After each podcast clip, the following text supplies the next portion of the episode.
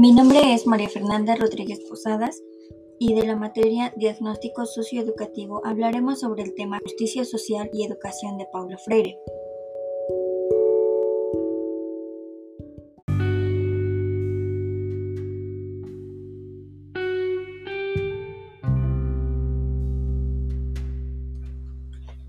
Paulo Freire fue un pedagogo, escritor, político y pensador brasileño nacido en el año de 1921.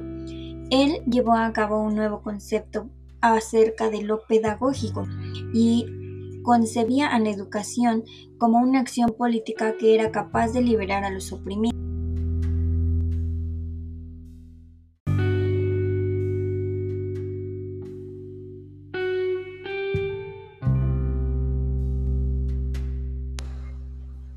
A manera de metáfora, Freire se refería a la pedagogía bancaria haciendo eh, énfasis en que el sujeto de la educación o el actor principal de la educación era el educador. Este era quien conducía al alumno a aprender y memorizar, siendo así que los alumnos se volvían eh, metafóricamente como bancos en donde se depositaba el conocimiento. Sin embargo, la educación en ese tiempo se hacía de una manera tradicionalista, a modo que lo que él decía era que los estudiantes se volvían pasivos y entre mayor pasividad, pues los alumnos se adaptaban y se volvían oprimidos. Sin embargo, no eran capaces de transformar su realidad. Esto era lo que Freire decía respecto a la pedagogía bancaria.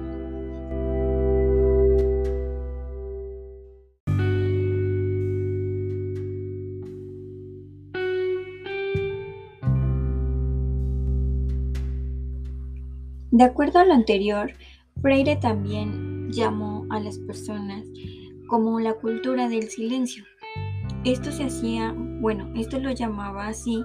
porque decían que las personas no eran ignorantes, que todos sabíamos algo y que todos podíamos aprender algo. Sin embargo, las personas que estaban dentro de esta cultura del silencio, como él la llamaba, eran personas a las que se les había negado el derecho de la libre expresión y por tanto estaban sometidas a vivir dentro de esta cultura del silencio. Es decir, que las personas no tenían derecho a la voz, siempre estaban sometidas a un sistema o a un eje político que tenían que seguir de una manera eh, mecanizada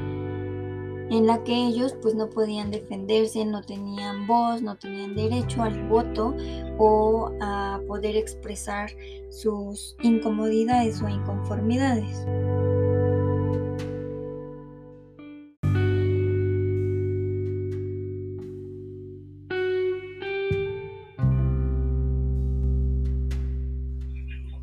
De aquí surge la importancia de alfabetizar a un país, porque él decía que cuando el país no, se no eh, estaba alfabetizado, no se podía desenvolver, porque la mitad de su población era analfabeta.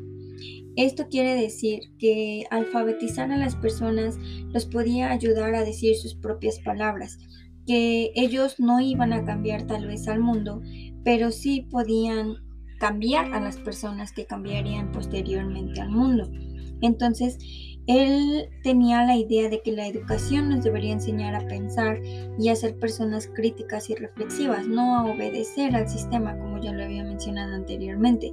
Es decir, que se les tenía que enseñar a las personas a apoderarse tanto de la escritura como la lectura, la aritmética, como un arma política que después a ellos les ayudara a defenderse en una sociedad en la que tenían que vivir cuestiones eh, de la realidad.